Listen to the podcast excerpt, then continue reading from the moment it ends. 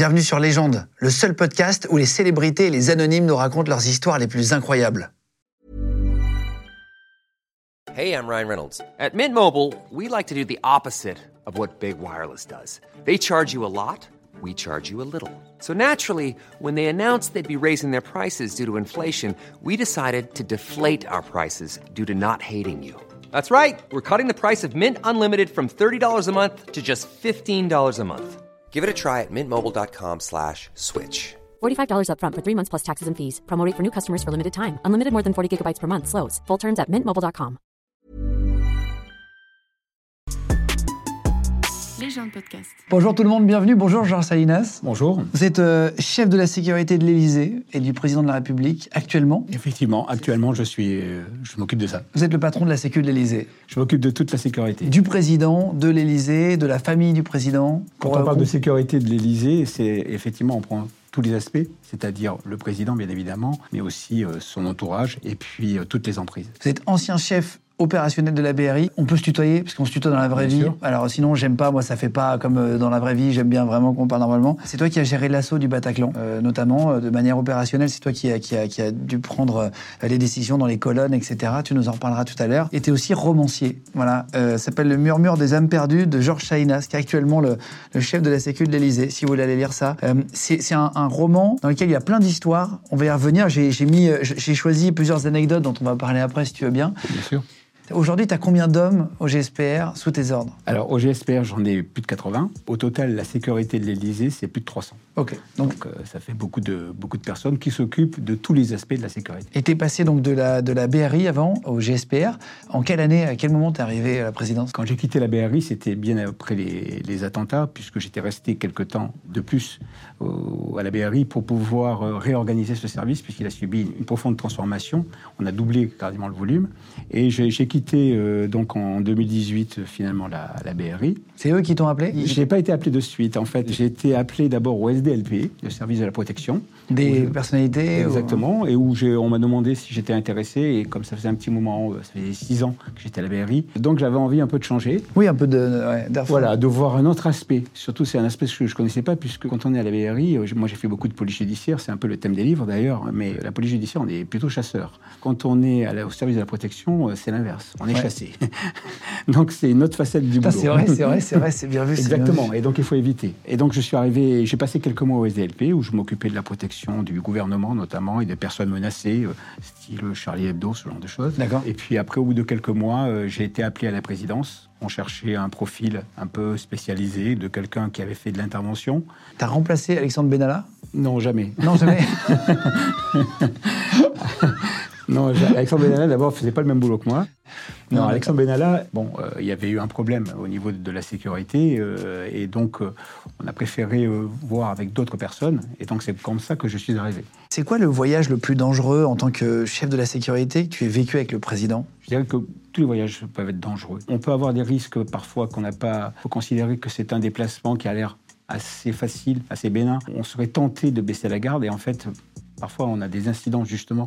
Le danger vient toujours de là où on l'attend pas. Voilà, exactement. Alors que quand on est sur des, sur des déplacements qui nous paraissent très compliqués, je pense par exemple à un déplacement qu'on a fait en Ukraine, euh, qui n'était pas en, zo- en zone de guerre. Ah oui, vous êtes allé voir le président Zelensky, c'est ça? Exactement. Avec euh, Emmanuel Macron. Exactement. Je t'ai vu descendre d'ailleurs du train, tu étais juste derrière sur le quai forcément, tu toujours pas très loin. Oui, C'est un joli périple. Et, et- et- et là, c'était un, un voyage particulier? Les circonstances ont fait qu'il a fallu qu'on prenne un train. Et euh, on n'était pas tout seul dans le train, puisqu'il y avait une délégation allemande et il y avait une délégation italienne aussi. Qui était amusant d'ailleurs, c'est qu'on était tous dans le même train. Ah oui, et, avec les autres présidents. ouais. Et donc, euh, bon, Ce qui bah, rend aussi dangereux encore plus l'autre. On avait quand même pris des, mesures de, de protection, euh, mais il est évident qu'on n'est pas parti comme ça la fleur au fusil. Et euh, on avait aussi un dispositif italien, d'ailleurs, et un dispositif allemand qui s'est calqué sur notre dispositif. Ah, c'est vous qui avez donné le là et après ils ont su. Bah, C'est-à-dire qu'ils voulaient savoir ce qu'on faisait, et moi je leur ai dit ce qu'on faisait, et à partir du moment où on a expliqué comment on voyait la, la protection de ce train, ils se sont adaptés, ils ont, on a pu travailler ensemble très correctement. Après, ce qui était, ce qui est pas évident, c'est qu'on est dans un train, train train, nous, euh, en protection, on ne prend jamais. Donc là, on n'avait pas le choix. Vous prenez jamais le train? Non, jamais. Pourquoi? Ah, Il y a d'abord une première raison, c'est la sécurité. Et la sécurité telle qu'on doit la déployer, parfois, peut même coûter beaucoup plus cher que si Ah, on vrai? allait en voiture ou en avion. Voilà, tout simplement. Donc, il y a, il y a tout un côté économique aussi euh, qui est important. Le train, nous, n'est pas satisfaisant pour la sécurité. Parce que quand vous prenez un train, il y a beaucoup de protection sur tout le parcours. C'est-à-dire que là, quand elle est en Ukraine, c'était très particulier parce que vous le preniez jamais. Du coup, le président est avec vous. et Il est dans des wagons à part. Comment ça s'est passé là? Bien évidemment, il avait un train, euh, un wagon pour lui, mais il s'est adapté puisque tous les autres, après, on était tous euh, répartis euh, dans des, des trains couchettes. euh, bon, voilà. donc, euh, et c'était pas des wagons VIP. Et donc, on se croisait, on croisait des gens. bon, un chef d'État qui venait voir le Oui, président, bien. évidemment, bah, il faut qu'il passe par les couloirs, Par vous. il y a les couchettes, donc on se croise. on a un gars en train de se laver les dents. Bon, voilà. Il y a de la promiscuité avec le président Macron là à ce moment-là? Enfin, tu, tu vis Eh quelque bien, chose de plus bah, détendu, que- on va dire qu'à l'Élysée. Je crois que de toute façon, le, le président, euh, on, on sait comment il est. Et, enfin, j'ai toujours vu, j'ai toujours vu un, un président qui s'adaptait à toutes les circonstances. quoi. Donc, je pense que si on lui fait, on le fait coucher dans un train couchette, il- parce que c'est l'obligation, il dormira dans un train couchette. On le voit quand il va, quand il va au contact du public euh, ou des gens, euh, il y va. Euh, T'as une anecdote un peu sympa dans le train avec le président? Ce, qui est tout- ce que j'ai trouvé intéressant là-dedans, c'est de voir cette promiscuité entre tous les groupes d'intervention spécialisés de protection qu'il y avait dans ce train.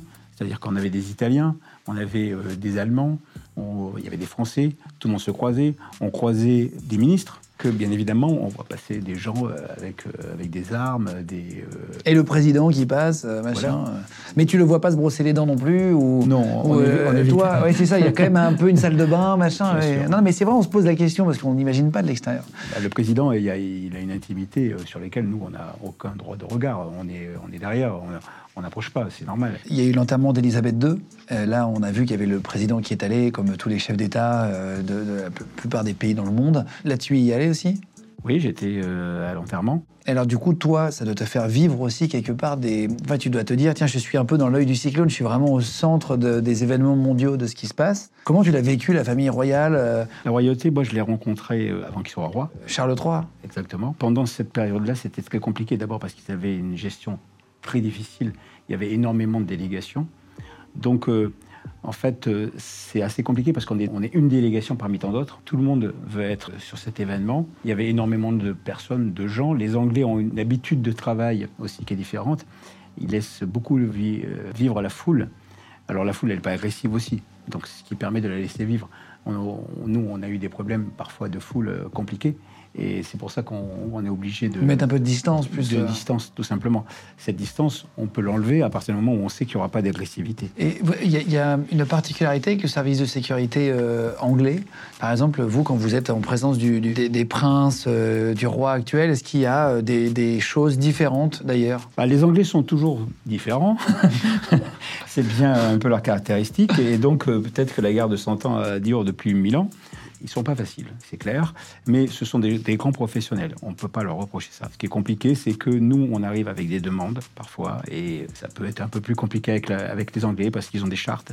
Notamment, ils interdisent toute, euh, toute arme sur le, sur le territoire anglais. Mais non. Oui. Même pour vous, par exemple Oui, et donc bah, il faut obtenir beaucoup de dérogations qui sont parfois très compliquées à obtenir parce que ce sont les Anglais. Et toi, tu as quelle formation en fait En gros, tu- Moi, j'ai commencé comme euh, ce qu'on appelait avant euh, un inspecteur et qui, sont devenus après des officiers. Donc euh, j'étais euh, dans un commissariat dans le 8e arrondissement qui a disparu depuis. Et puis euh, je suis parti euh, à la brigade criminelle. Ok. Et donc là, j'ai connu des, des très grandes affaires, euh, notamment euh, des tueurs en série. Euh, C'était les années où il y avait un, un tueur en série qui s'appelait Thierry Paulin, qui tuait des, des- des- des petites mamies. Euh, il en avait tué euh, de mémoire, euh, je crois, presque une vingtaine. Donc c'est là que j'ai appris vraiment le, travail et le métier et la rigueur. Alors, pour citer un, un- un- page 155 de, ton livre, je, l'ai noté en bleu là. Il y a une scène en Guinée-Bissau et tu dis où l'on retrouve Shadia. Elle fit signe au chauffeur de s'arrêter. Elle prit son arme, un revolver américain qu'un dignitaire libanais chiite lui avait donné au Liban. Cette arme, garde-la et, et certain pour défendre ton pays, elle appartenait à un soldat américain que j'ai tué. Ce genre d'anecdote là, c'est du vécu. Là, on parle de terrorisme libanais. Donc, il y a eu un terrorisme libanais très important, euh, qui continue d'ailleurs, hein, puisqu'on a des groupes qui sont considérés comme terroristes encore au Liban. On a, euh, pour les pas les citer, mais le Hezbollah, euh, on a aussi Daesh encore qui, qui- qui est là, sans compter aussi beaucoup de factions qui s'affrontent. Donc moi, j'ai rencontré des gens comme ça. Quand je suis allé en Guinée-Bissau, T'as formé les En groupes fait, j'ai formé des gens là-bas. Euh, C'était dans un contexte un peu spécial puisque je suis parti pour former un groupe d'intervention et qui est devenu après, plus tard, un groupe de, protection du président. Donc c'était assez amusant. Et donc là, euh, j'avais été appelé euh, par, par l'ambassadeur, puisque j'étais en, je l'ai formé sur plusieurs semaines. Durant un week-end, on avait des, des Français qui avaient disparu. C'est une affaire qui était, passée dans les médias d'ailleurs. Et on avait retrouvé euh, deux 4x4 qui étaient en, en Casamance, donc en frontière Guinée-Bissau-Sénégal. Et il m'avait dit, on ne sait pas où ils sont, euh, on a eu quelques renseignements, est-ce que vous pouvez aller faire un tour là-bas? Donc on est parti là-bas. Et en fin d'après-midi, euh, début de soirée, on s'est arrêté dans un village. Et là, euh, il a fallu que j'aille voir un, chef pour lui demander l'autorisation de dormir dans son village. Et donc c'était amusant parce qu'il dormait, il s'est réveillé, il m'a dit euh, vas-y installe-toi là-bas. Donc on a commencé à bivouaquer, à préparer notre bivouac, et puis il est revenu un quart d'heure après. Il avait un beau pantalon blanc, il était torse nu, il était très musclé, et il a vu euh, que nous avions des armes. Et effectivement, j'avais des Smith Wesson, pour, les, pour ne pas les citer, que nous avions euh, en étui extérieur de cuisse, et euh, avec un treillis, donc on était identifié euh, comme euh, un personnel soit militaire, soit ça, policier armé. Et quand il a eu l'arme, il, m'a dit euh, Moi, euh, je connais les armes. Moi, j'ai combattu les Portugais pour l'indépendance. Et je lui ai dit Est-ce que tu connais cette arme, euh, cette arme américaine? Il me dit Non, je ne connais que les armes russes, parce qu'on était, à ce moment-là, ils étaient surtout financés par les Russes, et c'était surtout la Kalachnikov qui était la- l'arme de base. Donc, je lui ai dit Ben, Si tu veux, je te fais tirer, pour, pouvoir avoir de bonnes relations avec lui. Et à ce moment-là, il m'a dit Attends, quelques secondes. Et il a parlé à un gamin, et le gamin est allé chercher tout le village. Et donc on s'est retrouvé à 200 devant lui. Je lui ai passé mon arme, il a tiré sur un arbre.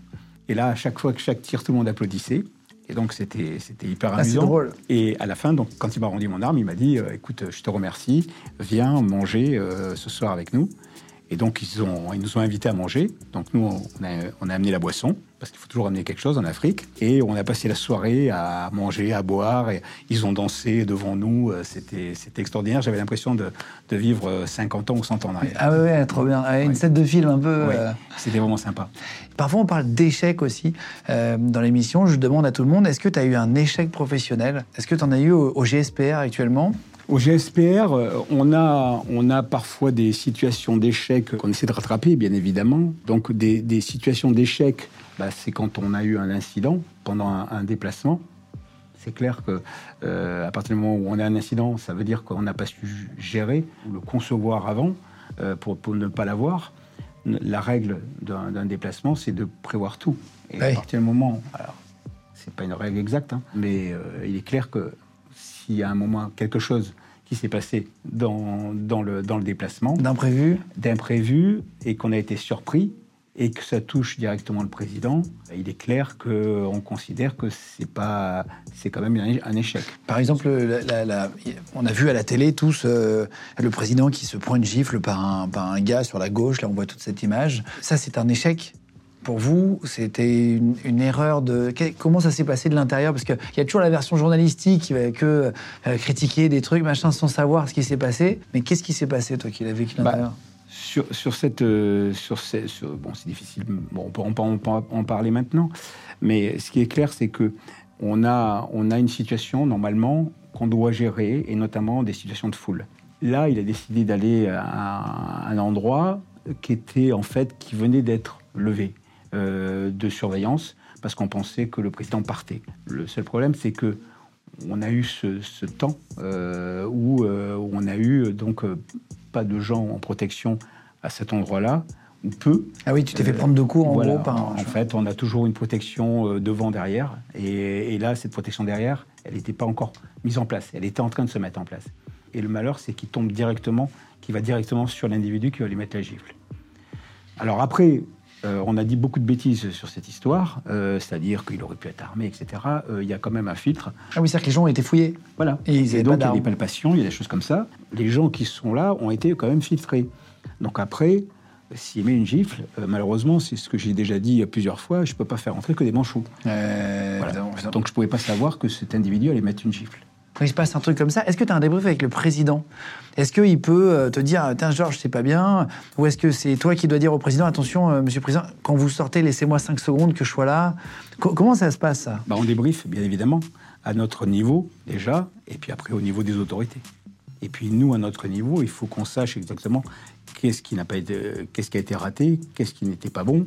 Euh, Mais il a donc, compris que c'était aussi pas de ta faute, entre guillemets. euh. Euh, J'espère. Bah, t'es encore là. encore en poste. Sur Internet, il y a beaucoup de rumeurs sur l'Élysée. On s'est amusé à, à répertorier 10 rumeurs qui sont affichées un peu partout. Mhm. Euh, tu vas nous dire si c'est vrai, si c'est faux, ou je ne peux pas répondre. D'accord. On rajoute une case. Je une pense que je vais dire souvent, je ne peux pas répondre, mais bon. Alors, sur les 10 rumeurs de l'Élysée, il y aurait un tunnel secret qui relierait l'Élysée à la Seine, où se trouverait un mini sous-marin en cas d'attaque ou d'énormes manifestations qui puisse s'enfuir. Alors, euh, Tu ne peux pas répondre? Il y a un vrai tunnel secret euh, qui, qui conduit aussi d'ailleurs à une plateforme où il y a une fusée pour partir sur la Lune. Donc, Non, il n'y a pas de sous-marin. Non, je crois qu'il n'y a pas de sous-marin. Il y aurait un bouclier antiaérien au-dessus de l'Élysée.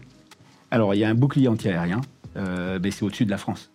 Euh, donc là, on a une armée, l'armée de l'air qui, qui couvre tout le pays, donc avec euh, des alertes d'avions qui sont prêts à intercepter ce qu'il faut. Donc, toutes les mesures sont prises, y compris les plus petites, c'est-à-dire au niveau des drones, par exemple. Bah, l'armée de l'air, euh, d'ailleurs, c'est l'armée de l'air et de l'espace maintenant. Maintenant, on est exactement. Euh, qui s'occupe de tout ça, qui gère ça. Après, au niveau local, il y, a, il y a toutes les emprises qui sont considérées comme sensibles ont des dispositifs particuliers de protection aérienne. Un membre du personnel doit goûter tous les plats du président avant qu'il les mange. Est-ce qu'il y a un goûteur pour Emmanuel Macron? Qui goûte à ses Euh, plats? la, la- la cuisine, elle est préparée par un chef cuistot, euh, spécialement pour lui, euh, qui est un chef cuistot renommé, hein, puisque on a eu pas C'était Guillaume. Gomez avant Exactement. Maintenant, c'est un nouveau Oui, exactement. Et, euh, et donc, cette cuisine, elle est préparée. Même en déplacement, c'est lui, c'est ça Toujours Oui. Ah Donc, il sait tout- qui tout- prépare. tout- Il y a, il y a tout ce- cet aspect-là, et donc est géré par l'intendance. Ah oui, d'accord. Et, Il y a pas de fait, on mange très très bien à l'Élysée, et, le- et le seul risque qu'on puisse avoir, euh, c'est pas de se faire empoisonner, c'est plutôt de prendre du, des kilos. Euh, Emmanuel Macron possède une voiture blindée dont il a dessiné lui-même les plans. Euh, nous, on a un président qui aime bien un type de voiture. On roule français, d'ailleurs. Euh, on a le- la première voiture blindée hybride, d'ailleurs, au monde. C'est une voiture française. Alors, il y a un truc qui est très récurrent, et vraiment euh, qui est partout, c'est les services de sécurité utiliseraient des sosies d'Emmanuel Macron lors de certaines sorties. Tu l'as vu ça sur Internet déjà? Avec des grains de beauté, ils disent regardez, il a pas ça, il a pas ça. Je crois qu'il est inimitable. Donc ça serait difficile de, de lui, de lui donner un sosie. Donc ça, c'est pas vrai, évidemment. Tu, les as déjà vus, ces articles, ou pas, non? Oui, on en voit beaucoup. Ah, C'est ça, ça. depuis, que, depuis la création des réseaux sociaux, on voit vraiment beaucoup de choses. Et tout et n'importe quoi. Tout et n'importe quoi. Il y a une équipe cynophile, donc une équipe d'assaut, mais avec des chiens aussi à l'Élysée. Et tous les chiens porteraient les noms d'anciens présidents. Alors, j'ai pas leur nom. Ils pourraient. C'est possible. Mais, mais, euh, pour le moment, non. Enfin, y a, ce que je peux confirmer, c'est qu'effectivement, on se sert de chiens Oui, pour la détection d'explosifs. C'est vraiment euh, très efficace. Et après, euh, leur petit nom, euh, c'est un peu à la charge du, du- de celui qui le, qui le guide. Et il paraît qu'il y aurait, l'Élysée organiserait des tournois de pétanque pour les employés. Il y aurait même un terrain au fond du jardin à côté de la fontaine. On pourrait. Ça non, ça non plus, non? Non, euh, je pense pas. En tout cas, j'ai jamais vu jouer au pétanque. jamais vu mais, jouer? mais c'est dommage parce qu'il y a, il y a des endroits où on pourrait jouer. bah, Ça n'empêcherait pas, après tout, euh, de bien travailler pour les employés sais, qui se retournent, etc. Les gens de podcast. Quand, quand tu étais à la, à, la, à la police, avant à la police criminelle et enfin à la police judiciaire, Oui. euh, tu as déjà été choqué par des scènes de crime? C'est quelque chose qui t'a... Parce que tu, tu- on parle de choses que tu vis, mais il y a des choses que tu vois ou que tu as vues. Euh, Est-ce qu'il y a des choses qui te, qui te marquent encore aujourd'hui? La chose qui marque un policier, c'est euh, le contact avec la mort, tout simplement. Je pense que euh, quand on rentre dans la police, il faut être prêt à affronter ça et à affronter des scènes qui sont parfois très macabres. Euh, moi, je me souviens, j'étais tout jeune policier, c'était mon premier jour de policier. Et j'étais encore stagiaire. Et on m'a appelé, c'était pas une affaire de crime, C'était un type qui s'était suicidé, une personne donc qui s'était jetée d'en haut d'un immeuble euh, de 12 étages. Donc euh, on imagine dans quel état il était, au sol. Et euh, je me souviens, euh, c'était ma, ma- mes premières constatations que je faisais en tant que policier, où il fallait donc euh, ben, fouiller un corps, euh, voir euh, fouiller un corps qui est démembré, euh, qui est explosé, parce que bien évidemment, euh, Fouiller, c'est-à-dire les poches, tout ça voilà, pour trouver des papiers, pour savoir qui c'est, etc. Donc, il faut faire abstraction de tout ça. Euh, et il faut enlever toutes ces images-là après. C'est quelque chose qui est, qui est compliqué. Et, et dans, dans notre métier, on constate constamment. Moi, j'ai été à la brigade criminelle, j'ai vu des scènes de crimes assez souvent. Il faut, faut être prêt à affronter la scène. Il y a la vue, il y a l'odeur aussi. C'est ça le problème. Et parfois, c'est même l'odeur qui, Qui qui- qui est le plus dur. Parce que ça vous reste dans les narines et, et euh, on a l'impression, quand on rentre à la maison, euh, on a l'impression qu'on a encore le- L'odeur. cette odeur qui est, qui est coincée dans le nez. Quoi. Donc c'est- très compliqué. Ah ouais. Et puis, euh, euh, bah, les scènes de crime les plus horribles que j'ai pu voir, c'est bien, c'est les scènes d'attentats. Le Bataclan, c'était quelque chose. Il y en a beaucoup, des scènes de crime. Là, je te parle pas d'attentats, mais euh, de scènes de crime comme on peut l'imaginer un peu dans les séries policières américaines ou françaises. Ça arrive souvent ou c'est quelque chose qui est assez rare en vrai? Ça arrive souvent par rapport à d'autres pays, non. On a, euh, on a, j'ai pas le taux exact du, de criminalité, euh, enfin de d'homicide volontaire dans, en France, mais ce qui est clair, c'est que on a quand même un pays qui est beaucoup plus pacifié, même s'il y a beaucoup de choses qui s'y passent. Euh, moi, je suis allé en mission au Venezuela. Euh, Ah oui, le Venezuela, Venezuela, c'était à peu près 20 000 morts par an. Ah On supprime une ville, hein, comme Millau. C'est comme gros. Narbonne. 25 000 Voilà. habitants. Ouais, c'est n'importe quoi. Ouais. Après, le Venezuela, c'est un des pays les plus dangereux au monde, je crois, avec le Salvador. Et c'est tout le pays- triangle un peu chaud. hein. C'est un pays très dangereux où j'ai fait aussi des, des faire- de formation là-bas. Ah, t'as formé des gens? Oui, j'ai formé des gens là-bas. Et alors? Est-ce que tu as une anecdote avec euh, des, des, des Vénézuéliens? Ce qui est amusant avec les Vénézuéliens, c'est que justement, comme euh, le, le- le rapport avec l'arme, il est. Ils en ont tous. Ils en ont tous. Il y avait des policiers qui ont, qui ont été euh, torturés parce qu'ils étaient policiers, tout simplement, euh, sur un braquage, où ils se faisaient braquer chez eux, par exemple.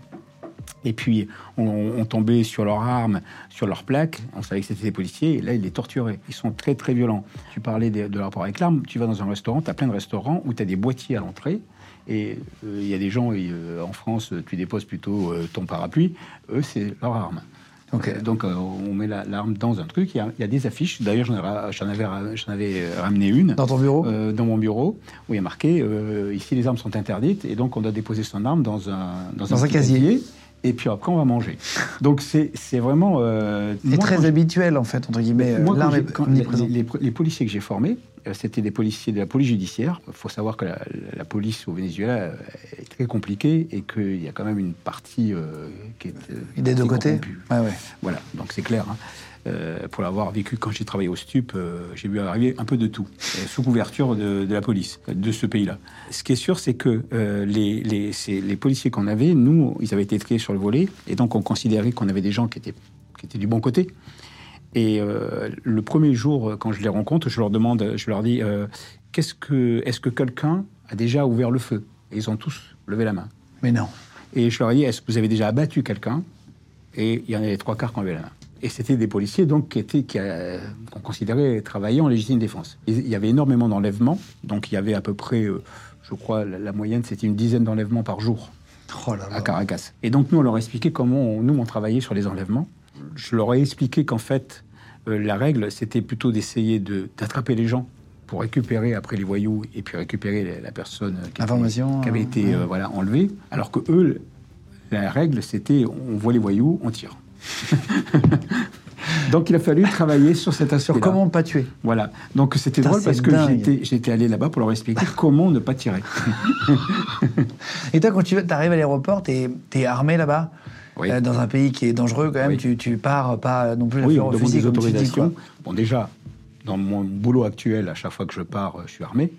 Euh, et euh, dans toutes les formations que j'ai faites, je suis toujours parti armé. D'abord, parce qu'on va pas dans des pays euh, qui sont euh, faciles. Donc, euh, c'est quand on va aux États-Unis, c'est moins compliqué. Donc là, effectivement, on peut se permettre de ne pas être armé. Euh, mais euh, quand on va dans des pays comme le Venezuela ou quand on part en Afrique, on a quand même une violence. euh, Oui, oui, qui peut être plus Et- présente. Et donc, il vaut mieux partir armé. Euh, Dans ton livre, page 74, tu dis Un des voyous de la deuxième voiture sortit en poussant avec le pied euh, sa portière et se tourna vers François. Il l'arrosa copieusement avec son arme automatique et il n'eut que le temps de se coucher sous le tableau de bord et parvint à s'arrêter. En se relevant, il vit le voyou se diriger vers lui d'un pas décidé. Il ne lui laisserait pas l'occasion d'aller plus loin. Ce genre d'anecdote face à des braqueurs, etc. On parle de, justement, tu dis, d'un rapport avec la mort dans des pays un peu, euh, parfois, qui peuvent craindre pour la sécurité. Est-ce que toi, tu as déjà dû, et c'est un vrai truc difficile, mais est-ce que tu as déjà dû abattre quelqu'un parce que tu n'as pas eu le choix? C'est difficile de répondre à ce genre de questions.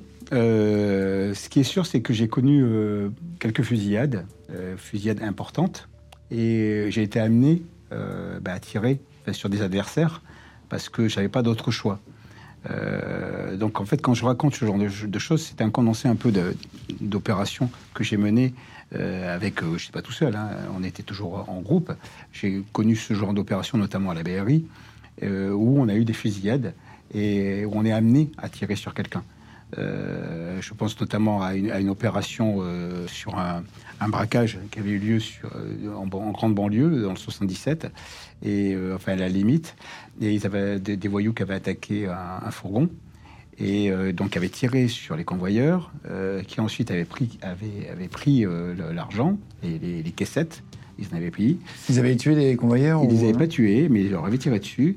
Il y avait des policiers qui étaient arrivés euh, en renfort du commissariat parce qu'on leur disait qu'il y avait des coups de feu. Ces policiers avaient été accueillis par des tirs de Kalachnikov. Donc on a vu, Là, tu sais que ça rigole pas, quoi. voilà. Et nous, on travaillait sur ces voyous parce qu'on savait où ils allaient revenir. Parce que ces voyous, en général, ont des voitures relais, ce qu'on appelle. C'est-à-dire qu'ils ont des voitures de guerre, ils attaquent avec ces voitures, et ensuite ils vont aller les jeter, ils vont les brûler, et ils vont monter dans d'autres voitures pour pouvoir filer. Se faufiler, ok. Et, et nous, le- notre travail avait été de- de- d'identifier l'endroit de repli. On ne savait pas trop où ils allaient aller braquer, et on n'a pas pu le savoir. Et on, l'a découvert parce que euh, parce que c'était sur les ondes euh, radio euh, police qu'on entendait qu'il y avait eu ce braquage. Et quand on a eu les signalements des voitures qui avaient attaqué, on a compris que c'était les nôtres. Et je me souviendrai toujours parce que ces, voitures sont sont arrivées, se sont posées dans la rue, et, et nous on était en surveillance et on, on attendait qu'ils montent dans leur voiture de relais pour pouvoir après les reprendre en filature et les interpeller parce que du coup là ils étaient plus calmes. Ils auraient pu même poser leurs armes euh, et on aurait, été, euh, on aurait pu faire une interpellation dans de bonnes conditions. Et en fait, ces gens-là, on s'est rendu compte que les caissettes qu'ils avaient prises, elles avaient explosé. Il y avait de l'encre indélébile. Ah oui, il y a un truc, un système anti-vol pour les billets qui les, qui les Et donc, euh, bon, on, on voyait entre eux que ça parlait, qu'ils étaient assez mécontents de, de l'histoire. Alors, même si on sait que maintenant les, les billets, ça peut se laver aussi. Mais bon, ils ont posé ça dans un box qu'ils avaient juste à côté. Et là, on les a vus remonter dans les voitures, équipés avec des gilets, des armes, prêts à repartir. Et en fait, ils, repartaient à l'assaut d'autres choses. Et donc, euh, là, quand on a entendu, quand j'ai su ça, moi j'ai dit, il ne faut pas les laisser partir, il faut les arrêter. Et donc là, on est monté euh, sur eux, on les a, bloqués, et eux, bah, ils n'ont pas voulu se laisser prendre. Donc euh, il y a eu des tirs euh, dans tous les sens, et moi j'ai été amené à tirer sur quelqu'un qui avait une Kalachnikov et qui était prêt à engager euh, ce qu'on appelle euh, un collègue à moi. Donc du coup, euh, bah, euh, bah, on est obligé de tirer. Après, euh, vous savez, on n'est pas, on n'est pas très fiers. Hein, Non, non, bien sûr, bien sûr, mais, euh, mais ce qui est sûr, c'est que moi, ça m'empêche pas de dormir. hein, parce que c'est mon travail qui m'a amené à faire ça. Été obligé de le faire. Je pense que tout le monde comprend que tu as quelqu'un qui est à la Kalachnikov qui tire sur la police, et à un moment donné, il vise ton collègue, c'est évident. En tout cas, c'est compliqué, mais moi, je l'ai toujours bien vécu d'abord parce que j'ai une famille derrière et que la famille, elle te fait redescendre. Ce jour-là, enfin le lendemain, c'est assez amusant, le lendemain, j'avais euh, mon gamin qui faisait un spectacle de théâtre à l'école. Et euh, je me souviendrai toujours parce que quand euh, je suis rentré à la maison, ma femme m'a dit Bon, je viens de me faire tirer dessus, j'ai tiré sur quelqu'un. bon. Elle m'a dit Ouais, mais c'est embêtant parce que du coup, demain, tu vas pas pouvoir aller à- au spectacle. Donc, ton gamin, euh, alors elle me dit Mais je comprends. Mais toi, psychologiquement, comment ça va le soir où tu... Bah, sur le moment, euh, je suis assez. Parce que tu dis t'as échangé des tirs, mais il est décédé voilà, mais j'ai pas envie d'en parler. D'accord, moment, ok, mais ok. je lui dis simplement demain, il faudra que je travaille. Ah, tu lui dis, je veux pas en parler Oui, en général, j'aime pas en parler de ce genre de choses. On n'a pas trop envie. Ça vient plus Non, parce tard. que c'est pas une fierté. On n'est pas fier d'avoir tiré sur quelqu'un. Non, mais t'es fier d'avoir sauvé la vie d'un collègue. Enfin, est- tu, tu on- le vois, tu peux le voir de... euh, J'espère que je lui ai sauvé la vie, en tout cas en, lui tirant, en tirant sur ce type. Euh, Il n'y a pas que moi qui lui ai tiré dessus d'ailleurs, hein. on était plusieurs à lui tirer dessus, euh, parce qu'une Kalachnikov, c'est difficile à stopper quand ça commence à tirer. Ça fait des dégâts monstrueux. Et je me souviendrai toujours de, de ça parce que euh, le lendemain, je suis parti, euh, on doit- comme on a ouvert le feu, il y a toujours une enquête euh, de l'inspection générale des services qui doit s'occuper de, de voir les conditions de, de de feu. Et je me suis débrouillé pour euh, prendre une moto et, euh, et, filer, euh, et filer au spectacle de mon gamin. Et je suis arrivé à temps, j'ai regardé le spectacle, j'ai bu euh, un petit verre de coca avec lui, et puis je suis reparti. Et, et c'est ça qui fait redescendre sur Terre après. Oui, tu as intérêt d'avoir une famille solide. Voilà, on a besoin d'avoir une famille solide derrière et de, pour pouvoir redescendre et ne pas penser aux choses parfois horribles qu'on est, qu'on est amené de faire. Et là, et là quand, quand il se passe un truc comme ça, après, tu es obligé d'expliquer quand, tu es euh, flic, quand, quand on ouvre le feu, parce que vous, vous le savez, parce que vous êtes policier, en général, hein, je parle, euh, mais comment ça se passe? Et encore plus quand il y a un décès de quelqu'un, tu as dû euh, répondre. Est-ce que tu passes devant une commission? Tu es obligé d'expliquer chaque tir comment ça, comment ça se passe? Tout est expliqué, tout est écrit. C'est la procédure, euh, c'est une procédure judiciaire. Tu passes en une sorte de. Pas de jury le lendemain, mais devant des Ah psychologues non, et non, non, euh, c'est euh, ah oui, tu peux éventuellement. euh, maintenant, c'est beaucoup plus développé que du temps où, où j'étais sans- dans ce genre de service. Ça permet euh, de- un peu parfois de, de retravailler euh, un petit peu sur toi-même. Donc là, tu as écrit Le murmure des, des âmes perdues, donc il y a un polar hein, chez Mareuil, Mareuil Édition. Euh, voilà, si vous voulez aller le, le- le chercher, je vous mettrai le lien de toute façon en dessous de la vidéo. Euh, je, je voudrais te poser les faits ou pas faits pour que vous puissiez voir, si vous lisez le livre aussi, si vous trouvez des concordances. Tu vas me dire si tu as déjà fait ou pas. Euh, Est-ce que tu as été déjà touché par une balle? Non, jamais, et j'espère que ça m'arrivera jamais. On s'entraîne pour ça. Euh, du pour, bois. euh, ouais, je vais toucher du bois. J'espère que c'est pas du faux. Pas sûr. Et euh, non, on s'entraîne surtout pour ne pas en prendre. Donc tout notre travail. Parce que tu as vécu plusieurs fusillades. Bien sûr. Donc tout notre travail, il est là. C'est-à-dire que on, n'est pas, on sait qu'on n'est pas invincible. Et on sait qu'on n'est pas invincible même quand on est équipé d'un gilet pare-balles. Donc notre travail, il est justement d'éviter euh, de se prendre une balle. Euh, Est-ce que tu as dû euh, annuler un déplacement du président pour ça? Ryan Reynolds here from Mint Mobile. With the price of just about everything going up during inflation, we thought we'd bring our prices down. So to help us, we brought in a reverse auctioneer, which is apparently a thing.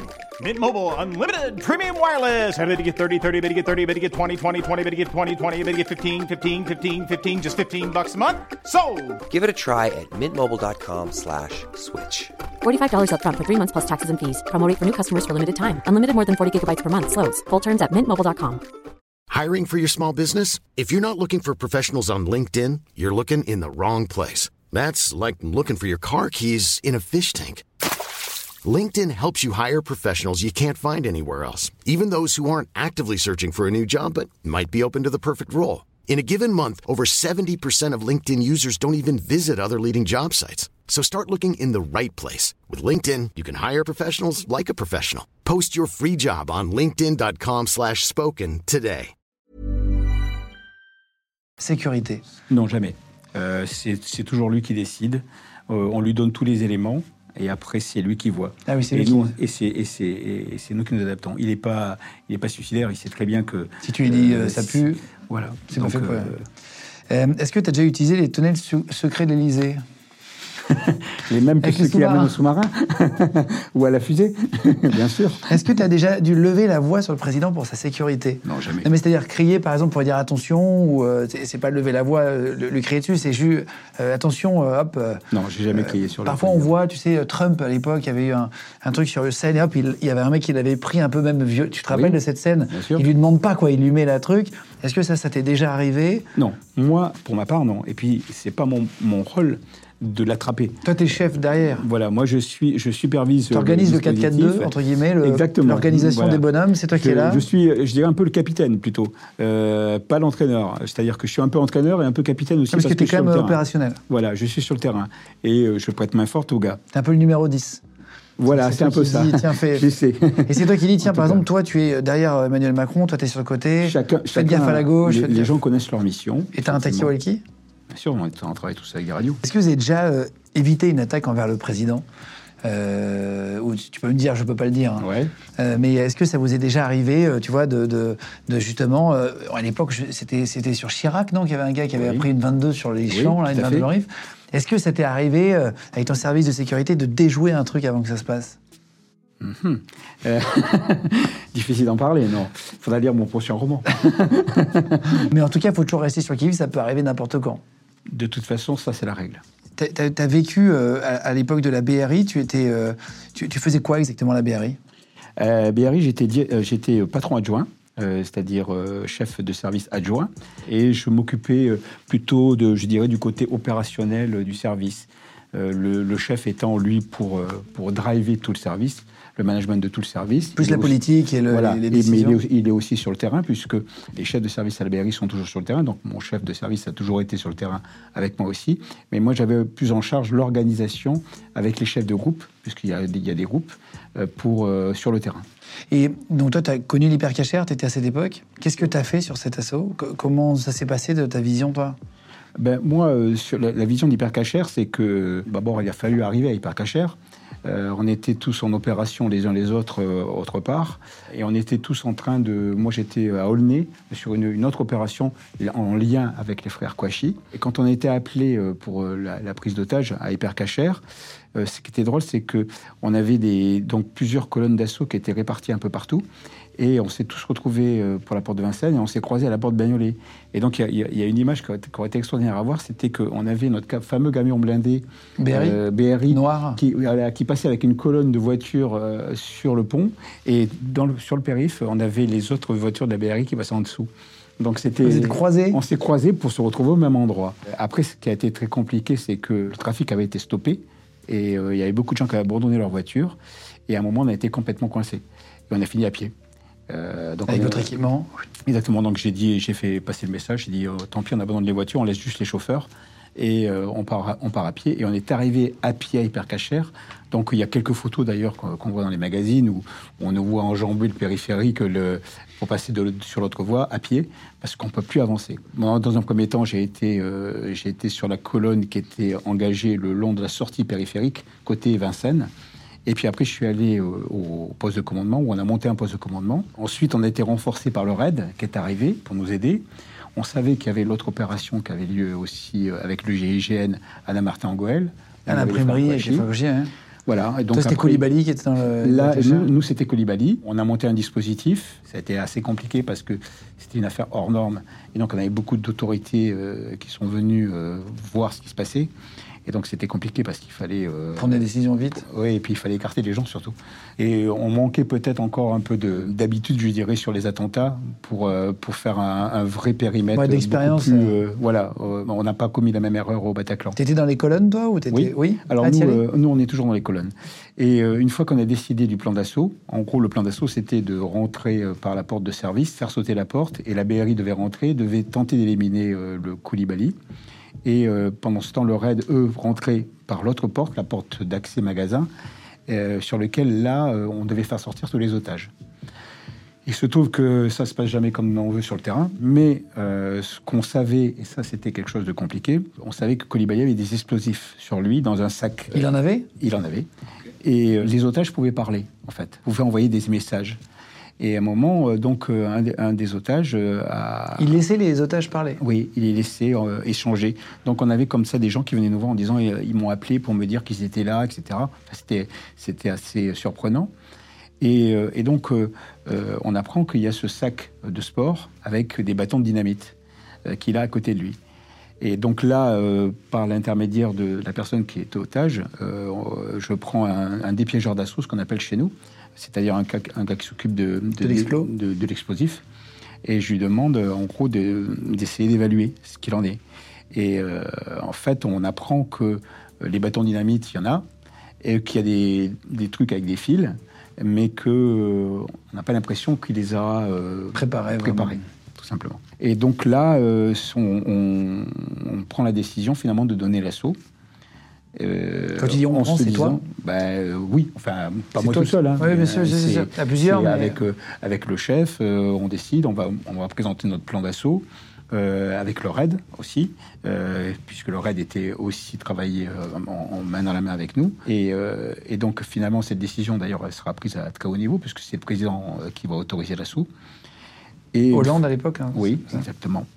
Et quand on a et quand on y va, euh, bon, on a quelques mais on a aussi beaucoup d'incertitudes, puisque sur les explosifs, euh, moi, je sais que euh, bon, on s'est basé sur ce qu'on a dit, ce qu'on nous a dit, c'est-à-dire qu'en gros, on pense que les explosifs ne sont pas configurés, mais si on s'est trompé, c'est à peu près euh, toute personne qui est dans un rayon d'à peu près 50 mètres euh, et euh, se retrouve, euh, se retrouve De l'autre côté. poussiéreux ou, ou ré- réduit à l'état de poussière.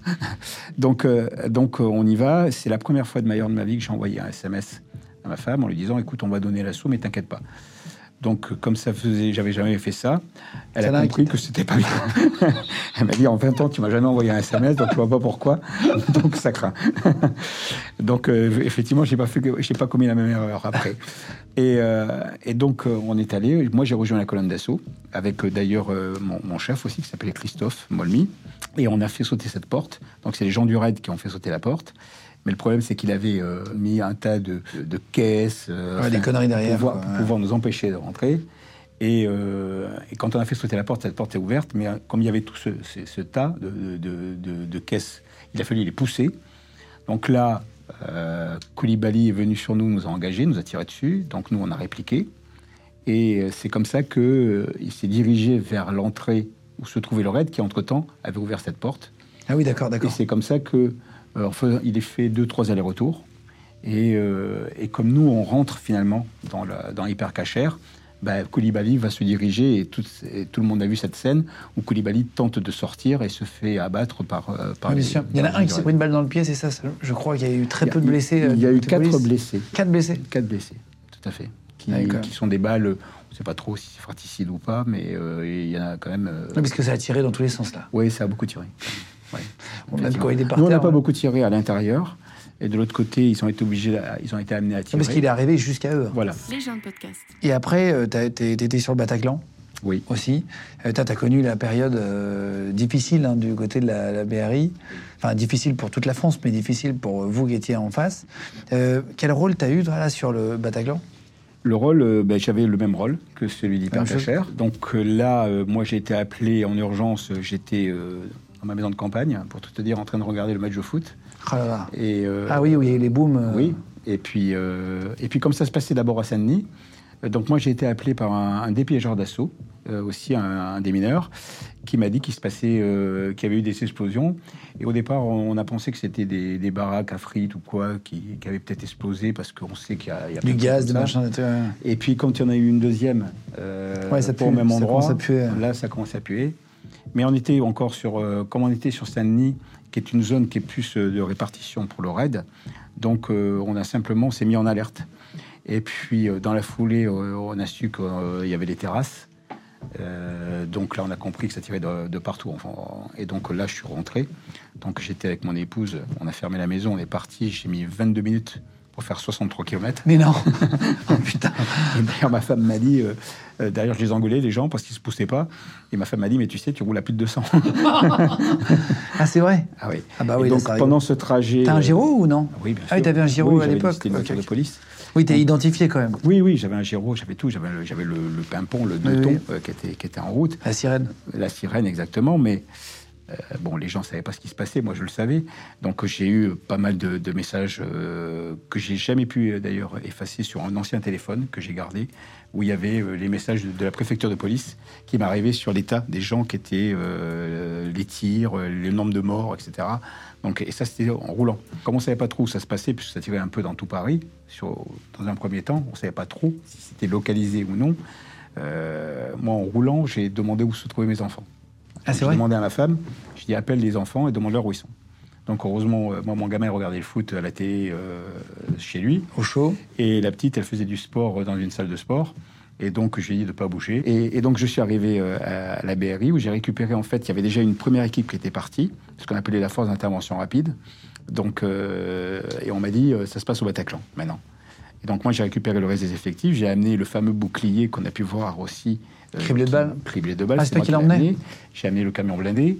Euh, je suis parti avec un, un gars de, de chez moi euh, qui était un chef de groupe. C'est lui qui a été blessé, qui a pris une balle dans, la, dans le bras, euh, dans la main. Et on est parti, on est arrivé au Bataclan. Là, je suis rentré au Bataclan.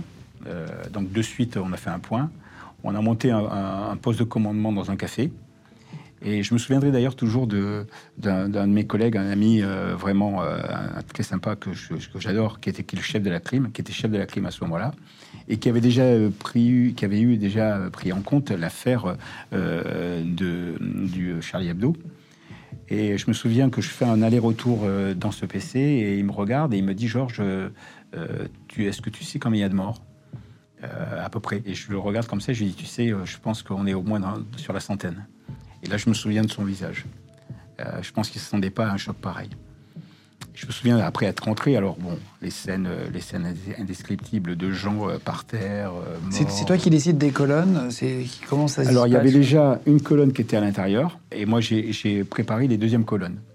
Donc, il y avait une colonne qui était en position aussi en hauteur, sur les balcons. Il y avait des gens du raid, une dizaine de gens du raid qui sont arrivés. Donc, j'ai demandé qu'ils prennent en compte euh, le rez-de-chaussée avec les, gars de chez moi, parce qu'il fallait tenir tout le rez-de-chaussée. On a fait évacuer aussi euh, tous les gens. Mais moi, j'ai décidé, enfin, en tout cas avec mon chef, euh, je lui ai dit on ne peut pas donner un assaut alors qu'il y a des gens blessés. On va avoir une surmortalité parce que de toute façon, ça va tirer dans tous les sens. Donc, de toute façon, il faut évacuer le maximum de gens, qu'on n'ait plus que des morts, en fait. Et, donc, et c'est ce qu'on a fait. Donc, on a fait, on a demandé, j'ai demandé à ce que les évacuations continuent. Et donc, on a tenu des postes. Et entre-temps, on a eu le contact avec les terroristes et on a commencé à entamer des négociations avec eux. Comment vous avez contact avec un terroriste Ben, en fait, on est arrivé à une porte euh, en avançant, puisque on continue à fouiller. Et puis, euh, et puis, on est arrivé à une porte qui était coincée. Et là, on a entendu un otage qui a dit Mais on est, avec, on est pris par des terroristes. Et, euh, et donc, le, un des otages a donné son numéro de téléphone pour pouvoir communiquer avec les terroristes. Voilà. Et c'est comme ça qu'il y a eu cinq appels. Et c'est toi qui appelles là? Ah non, c'est là on a des négociateurs. Ah oui, c'est vraiment le métier. Nous, on euh, a des gens qui sont formés pour ça, pour la négociation, euh, et qui donc. euh, Mais t'entends? Oui, on sait ce qu'ils font. On a, on a un travail très particulier. La négociation doit, elle, elle doit se faire, et contrairement à ce qu'on dit, elle doit se faire même en- en- dans, des, dans des situations extrêmes. Parce que là, il n'y a pas vraiment une négo. On, on sait, on sait qu'il y a de fortes chances que ça finisse mal, mais il faut la tenter quand même. Et puis, la négociation, elle n'est pas que euh, juste pour discuter, euh, savoir ce qu'ils veulent, etc. La, la négociation, ça fait gagner du temps. Et le- Mais des deux côtés. des deux côtés. C'est ça le problème. Et nous, euh, on a besoin de, monter, euh, de monter un assaut. Et on ne peut pas faire un assaut. Il y a, y a l'assaut d'urgence, c'est-à-dire on arrive, ça tire dans tous les sens, on va foncer. Et puis après, quand on est installé, on prépare un assaut. Et là, c'est un assaut élaboré, c'est-à-dire préparé dans tous les sens pouvoir donner un assaut euh, comme il faut. Et ça, on a besoin de temps, on a besoin de renseignements. Euh, et donc, dans ces discussions qu'on peut avoir avec les terroristes, on peut obtenir parfois du renseignement, combien ils sont, etc., ce genre de choses. Et là, ça vous a servi à quelque chose? Bien sûr, ça nous a servi à quelque chose pour nous préparer. Et en fait, une fois qu'on a eu euh, ce qu'on voulait, c'est-à-dire le maximum de renseignements qu'on pouvait avoir euh, Le nombre. à peu près, et euh, on ne savait pas exactement le nombre, mais on se doutait, euh, euh, parce qu'il y avait deux, les- balcons, il y en avait deux, et il y avait un autre côté qui était fermé, mais là, il n'y avait personne qui répondait. Donc on a, pas, on a fait le choix de casser ces deux locaux techniques, où on savait d'un côté qu'il y avait deux terroristes au moins, et un, autre côté où on ne savait pas. Donc ce qu'on savait, c'est que on a découvert très vite la voiture qui avait été garée, qui avait été garée en bas, devant le Bataclan, puisque quand ils se sont garés, ils sont sortis, ils ont commencé à tirer. Donc ils ont tué des gens qui étaient déjà devant le Bataclan. Euh, Il y avait des gens qui... Il y avait des... Ah oui, dans la rue Ah oui, dans la rue. Ah, ils oui. tuaient euh, Ah oui, dès oui. le début. Ils ont déjà et après ils sont rentrés et ils ont commencé à tirer euh, à l'intérieur. Et donc il y en a il y en a deux euh, ils ont commencé à rafaler dans, dans tous les sens et ensuite il y en a deux qui sont montés à l'étage et un qui est monté à, qui était qui est allé sur la scène. Et, euh, et là, donc, euh, on a l'intervention d'un commissaire avec euh, son chauffeur de la BAC Nuit qui arrive et qui, lui, aura le cran de rentrer et qui va abattre ce, ce terroriste qui est, sur le, qui est sur la scène. Donc, le terroriste se fait sauter ensuite. Ah, parce qu'ils Et- meurent pas tout de suite. Et ils se- Exactement, il a le temps de se faire sauter. Et, et donc, c'est ça qui va stopper la tuerie, en fait. Puisque au moment où cet individu, se- enfin, le terroriste saute, la- les tirs ont arrêté. Euh, sinon, pendant, pendant tout ce temps-là, euh, ils ont tiré, mais ils ont tiré euh, constamment. Bon, ça a été raconté, il y a eu un procès, mais on sait que les téléphones sonnaient, ils tiraient, ils tiraient comme ça. Après, on a raconté aussi beaucoup de bêtises, hein, des, des- des tortures et tout ça, c'est faux. En fait, ils tiraient, c'est tout. Ils abattaient des gens comme des animaux, quoi. Euh, Et, et c'est un, policier qui est rentré tout seul avec son arme de service Oui, deux. et qui a fait un tir et qui a fait un tir, je crois incroyable parce que c'était à ça. 25 mètres. J'ai entendu. Le, le- le- le policier de la BAC Nuit, euh, le commissaire. Et donc, euh, son action a été euh, vraiment très importante puisque ça a stoppé les tirs des terroristes. Et après, il est ressorti. Alors, il est resté dehors, après, il est, il est ressorti. Et pendant ce temps, les deux autres ont pris en otage les gens qui étaient à l'étage, qui étaient montés à l'étage et, euh, et se sont réfugiés. Et donc, on fait une prise d'otage là. Et c'est à partir de là que nous. euh, Ah, vous a- avez décidé d'attendre. D'accord, d'accord. C'est- fou. Euh, quand tu rentres, c'est des images pareilles que tu n'oublieras jamais, j'imagine? déjà, quand tu rentres euh, au début, tu es, un petit peu. tu es, constamment bloqué sur ton, sur ton travail. C'est-à-dire que tu penses à la mission, à l'opération. Ce que les flics appellent l'effet tunnel. C'est ouais, un effet tunnel, mais c'est pas vraiment un effet tunnel. C'est-à-dire que je suis conscient de la scène, mais euh, tu es comme le médecin, en fait, en gros, qui opère. C'est-à-dire que euh, tu dois faire ton opération et tu dois occulter le reste. Euh, donc, quelqu'un qui est mort, c'est quelqu'un qui est mort. Tu pourras plus faire quelque chose pour lui. Donc, s'il est sur ton passage, eh ben, tu vas l'enjamber, tout simplement. Tu vas pas, tu vas pas te poser de questions parce que tu es en pleine opération. Alors que tu serais euh, dans la rue, euh, normalement, tu verrais quelqu'un, tu t'arrêterais, tu regarderais. euh, voilà. Donc là, tu es en pleine opération, donc tu es, dans un, ch- un- un- un- un champ de bataille. hein. Donc tu fais des choses que tu ferais jamais normalement. Et, mais parce que tu es pris dedans. Donc moi, après l'assaut, je me souviens, quand j'ai vu, quand j'ai vu les scènes de, de- gens que j'avais enjambés, etc., je me suis dit, mais mon Dieu, qu'est-ce que tu as fait Tu as marché sur les gens, au-dessus des gens, sans t'en rendre compte. Quoi. Oui, t'étais, euh, tu regardais au- à l'horizon plutôt que. à fond sur l'opération, comment on va les neutraliser. On, on y pense après. Hein. Euh, puis après, il y a eu, faut pas oublier qu'il y a eu l'opération en elle-même quand on a donné l'assaut, euh, puisque ça, on s'est fait euh, tirer dessus. Donc il y a la colonne 1 qui s'est fait tirer dessus. Euh, la colonne 2, au début, j'étais avec la colonne 2. Donc euh, ils sont rentrés. Et donc, heureusement, il y avait que des otages. Là. Et donc moi, j'ai immédiatement rejoint la colonne 1. Là, la colonne 1 s'est fait euh, tirer dessus euh, avec le, le fameux bouclier. Et euh, les gars qui étaient devant sont, sont vraiment ont été hyper courageux. Et ils, ont, ils ont fait le boulot, c'est-à-dire qu'ils se sont fait tirer dessus. Ils ont réussi à neutraliser le, le premier terroriste, enfin le, qui était, Mhm. qui était sur- dans ce couloir. Et, euh, et ce, ce terroriste, lui, avant de mourir, s'est fait sauter Aussi. et il a blasté le dernier terroriste. Ah, il a tué le deuxième. En fait, il l'a blasté, mais il l'a pas tué. Ah, il l'a assommé. Il l'a juste euh, blasté, c'est-à-dire qu'il était complètement euh, dans un peu dans, dans le gaz, quoi. Et en fait, quand on s'est approché sur lui, euh, les donc on a commencé à, à sortir tous les otages aussi. Donc il faut savoir que les, les premiers otages, on les sort sous le feu hein, pendant que ça tire. Euh, et donc il faut aller les chercher, les, passer par en dessous. Enfin, c'est un truc euh, de dingue. Et, euh, et après, à la fin, donc le dernier terroriste, on arrive sur lui, et là, il essaie de se faire sauter au moment où on arrive sur lui. Et donc on le voit, il est en train d'appuyer sur son nombril, parce qu'ils avaient les- leur bouchon à l'humeur au niveau des- du nombril. Et donc ils essaient d'appuyer. Et, en fait, il pourra jamais appuyer parce que son, son gilet explosif a tourné et son, son bouton allumeur, il se trouve sur la gauche. Et en fait, il le trouvera jamais. Et nous, bien évidemment, euh, quand on s'approche, Oui, tu- tu là, prends pas on ne cherche pas à comprendre et on dit ce qu'on appelle dans notre jargon policier, on le neutralise.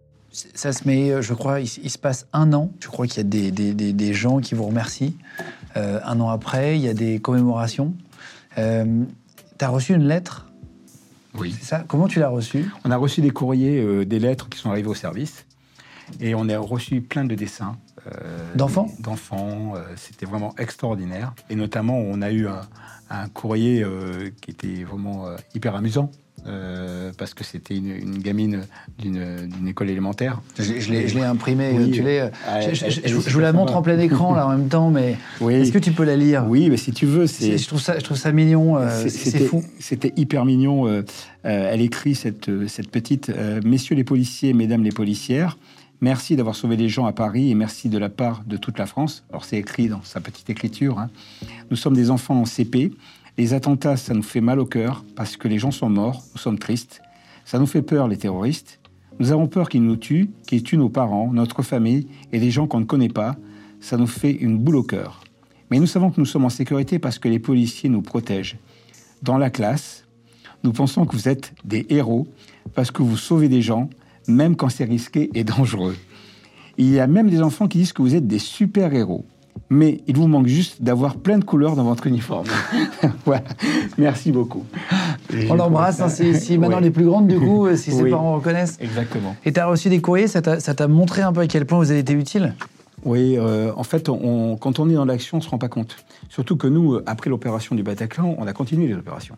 Euh, on s'est retrouvé aussi à Saint-Denis euh, sur les Ah opérations. bah oui, Euh, exactement. Dans le Donc, film Novembre, on voit un Exactement, peu la on traque. voit. Donc là, on- nous, on vient en renfort. hein, c'est le raid euh, qui est essentiellement est, est intervenu. Mais donc, donc on on a on n'a pas cette perception. On sait que c'est quelque chose d'énorme, mais on n'a pas cette perception. Et c'est bien plus tard qu'on se rend compte de, de, ces- de cet effet, de ce. Mais comment les gens ont suivi euh, Et, et, le, et le truc le plus dingue que, que, que je raconte, c'est souvent un an après, comme tu disais, euh, cette commé- les, les commémorations devant le Bataclan, où euh, moi je suis en tenue euh, d'intervention, et je suis avec mon collègue, le chef. Lui va Toi, t'es pas cagoulé? Je suis pas cagoulé, Non. je suis juste avec ma tenue, mais il y a marqué BRI anti-commando bien identifié. Et c'est donc un an après. Les cérémonies se terminent. Et là, euh, je reste un petit peu seul parce que euh, mon collègue est allé voir euh, des, amis qu'il connaissait qui ont, eu des, qui ont perdu des, gens. Et, là, je vois une, femme avec sa fille qui s'approche de moi et qui me disent voilà, moi je voulais vous dire, ma fille était là et je j'ai jamais pu vous remercier. Je voulais vous remercier. Et cette fille s'approche de moi, elle me prend dans ses bras. Donc c'est une gamine, hein, euh, enfin elle doit avoir euh, 20 ans. Euh, donc euh, sa maman, euh, elle a l'air yeux. Et puis là, tout d'un coup, je vois plein de gens qui s'approchent autour de moi et qui me disent nous aussi, euh, on n'a pas pu vous dire merci. euh, mais vraiment dites euh, à vos gars, c'était extraordinaire ce qu'ils ont fait. Et je les vois tous s'approcher autour de moi et me toucher, comme si j'étais une relique. Et, Ouais, pour, et- euh, pour, et- euh, ouais. ouais, c'était un truc de dingue. J'ai j'ai eu une émotion euh, rarement ressentie. Euh, C'était vraiment, euh, ça m'a, ça m'a vraiment fait un, un truc. Même quand j'en parle encore, euh, ça me fait encore quelque chose. Ouais, je, bah, comprends complètement. C'est c'est le plus beau moment que tu as vécu? C'est un beau moment, effectivement, parce qu'après toute cette souffrance, euh, voir ce genre de choses, c'est ça, ça remonte le moral. On a gardé des, des relations avec euh, certains otages. Moi, je- j'en vois quelques-uns euh, avec qui on échange constamment. Euh, on veut savoir ce qu'ils deviennent parce que parfois c'est difficile. Ah, t'as gardé contact Oui, avec et puis c'est difficile aussi de, de pouvoir voilà, apprendre à vivre après avoir vécu un truc comme ça. Quoi. Et, euh, après, chacun fait son deuil de manière très différente. Et c'est vrai qu'il y en a qui. C'est vraiment quelque chose qui est très personnel. Et si quelqu'un a perdu quelqu'un et qu'il a envie de te toucher, bah, il faut le comprendre, euh, faire un câlin. c'est- C'est. exactement ça. Et euh, on, on- on- se rend compte vraiment de, cet impact à ce moment-là. Et, la seule chose que je voudrais dire, c'est euh, il y a les gens donc, qui viennent nous voir, mais on oublie souvent les familles et les familles des policiers. Et, moi, euh, je me souviens de ma femme, mes enfants, qui ont dû tous, euh, donc tenir pour euh, et supporter ce que j'ai fait une fois à l'hypercachère et après au Bataclan. Donc elle avait quand même un peu l'habitude avec le grand banditisme et, et c'était pas toujours facile. Et là, il a fallu que, que, la famille encore me soutienne pour ça. Donc c'est pour ça que je le dis encore, encore une fois, on n'est rien sans... Là, le soir, tu rentres du, Bat- du Bataclan, tu fais quoi? J'ai pas envie de parler. D'abord, là, c'était le matin, presque, puisqu'on a fini, on a, on a dû rentrer, il était 5-6 heures du matin, et puis euh, deux heures, trois heures après, on était à nouveau sur le terrain. Ah bon? Ah, vous avez refait d'autres opérations dans la oui, nuit? bien sûr. Vous n'êtes même pas arrêté là? Ah oui, on s'est pas arrêté. hein. Et juste, le, le procès, tu, tu y as été au procès du... Non. Non, t'as pas voulu? Non, euh, c'est pas que j'ai pas voulu, euh, c'est que d'abord euh, il y avait beaucoup de monde. Euh, il fallait, il fallait la, la plupart du temps c'était c'était des parties civiles ou des témoins importants. Et quand c'était des témoins policiers, on utilisait, c'était souvent le chef de service qui allait, qui allait témoigner, parce que j'aurais dit la même chose que lui. Donc du coup, euh, Oui, ça servait à- ça fait doublon. Ça servait à rien. Donc euh, c'est le chef de service qui y va. Et comme à ce moment-là, c'était pas moi le chef de service, puisque j'étais qu'adjoint, donc c'est le chef de service qui est allé. Et t'as suivi de, à distance quand même, là, tu vois, c'est- Salah Abdeslam qui a le droit de se marier euh, en prison, c'est qui est... Enfin, Moi, la seule chose que je peux dire sur cette histoire, c'est que j'ai vu beaucoup de choses horribles. Et j'oublie pas et je pardonne pas. Euh, pour terminer en 30 secondes, euh, est-ce que tu as déjà vu le, le, le- le- le président euh, euh, dans, une, dans un déplacement? Est-ce que tu l'as déjà vu euh, faire un truc un peu, euh, un peu étonnant, un peu sympa euh, Toi qui es patron de la- du service de la sécurité, euh, j'espère. Est-ce que tu as, que as assisté à quelque chose où tu t'es dit, tiens, c'est comme tout le monde? Un Le- truc sympathique, tu vois Bah, le président, oh, il a une vie, euh, je veux dire, il a une vie, non, il a une vie privée déjà, qui est normale, je présume en tout cas. Euh, après, dans l'officiel, il fait des choses euh, qui sont sympas parce qu'il aime bien discuter avec les gens. Euh, il il s'offusque pas de, plein de choses. Donc, quand on est allé, par exemple, à Tahiti, on a fait un voyage officiel à Tahiti et on est allé aux Marquises. Donc c'était assez amusant d'ailleurs parce qu'on avait le, fils du maire de l'île où on était, qui était très sympa et qui, euh, et qui vraiment avait pris à cœur d'organiser euh, vraiment une- une- un vrai spectacle et, et une, une vraie visite. euh. mais on avait des problèmes tout simplement logistiques. On se doute bien que dans ce genre d'île, on va pas avoir de voiture blindée comme ça. bon. Ah oui, c'est vrai, c'est vrai. c'est vrai, ça. Et, et donc, ben, la- chose qu'on a faite, c'est que je suis allé voir le, le directeur de l'hôtel où on était. C'était le seul hôtel d'ailleurs qui avait un niveau, je dirais, pour accueillir un président. Enfin, c'était pas non plus euh, un palace, hein, mais c'était un bel hôtel quand même. Et, euh, et c'était le seul qui avait un- une voiture, un 4x4 euh, normal. Euh, la plupart des, des véhicules là-bas, ce sont des pick-up. Ah oui, donc, euh, Compliqué. Voilà, donc compliqué de mettre quelqu'un à l'arrière. en tout cas, un président. et euh, sauf avoir une voiture papale, mais bon. Euh, donc, c'était compliqué. Et ce, donc, ce directeur m'a dit, mais ok, euh, vous prenez ma voiture, je la prête pour le président sans problème. Et donc, on l'a, il l'a fait un peu nettoyer, et donc il avait mis des superbes housses à fleurs jaunes. Et donc le président est monté dans la voiture, il a apprécié les housses. Et puis bah, on a fait le et on a fait le, le déplacement sans problème. Tu t'es déjà dû aller dans un endroit où il n'y avait pas euh, de- de- d'endroit pour dormir, où il doit dormir avec tout le monde, ça, ça peut arriver Bien sûr, c'est déjà arrivé. Il aime bien, euh, il aime bien le contact.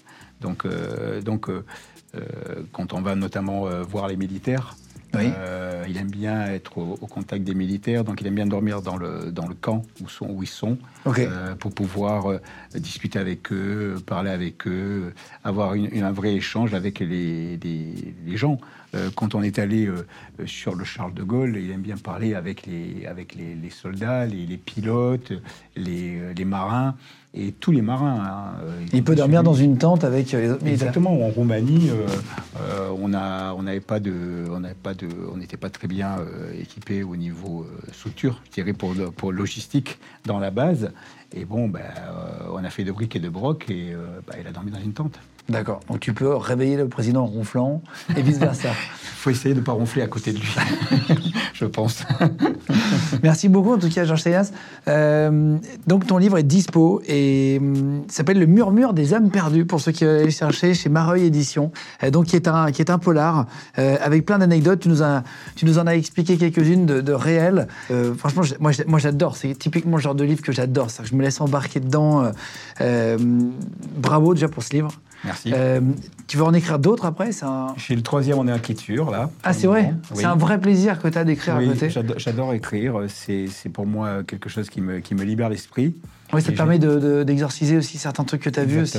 Sans dire où, sans dire quoi. J'aime bien le roman, donc euh, parce que ça me permet justement, comme je le disais, d'a- d'avoir un peu cette liberté et euh, avec toujours à, à la base d'ingrédients très très très réels, donc ce qui fait que ça ça, je pense que ça se lit assez, assez bien. Parce que, parce que très, très bien, et c'est comme, euh, parce que j'imagine que tu es secret défense, habilité secret défense, Oui. tu peux pas tout dire. Oui. Euh, c'est pour ça que tu peux pas euh, faire une autobiographie comme tu l'expliquais justement tout à l'heure. Donc, euh, sous forme de roman, on apprend plein de trucs, euh, de, de la crime au 36, il y a plein, plein d'anecdotes. Merci d'être venu, d'avoir pris le temps. Je sais que tu as un exercice Oui. qui commence à l'Élysée dans 15 minutes. Exactement. Merci d'être venu. A pas de problème. Merci, Merci, à tous d'avoir suivi, les gars. Continuez de vous abonner, de commenter si vous avez des questions aussi. Euh, N'hésitez pas à les poser avec, euh, avec plaisir. Abonnez-vous et puis merci de nous suivre sur tous les réseaux, euh, que ce soit TikTok, Instagram, Snapchat, YouTube, euh, euh, ou encore Facebook. Merci d'être là. Les gens de podcast.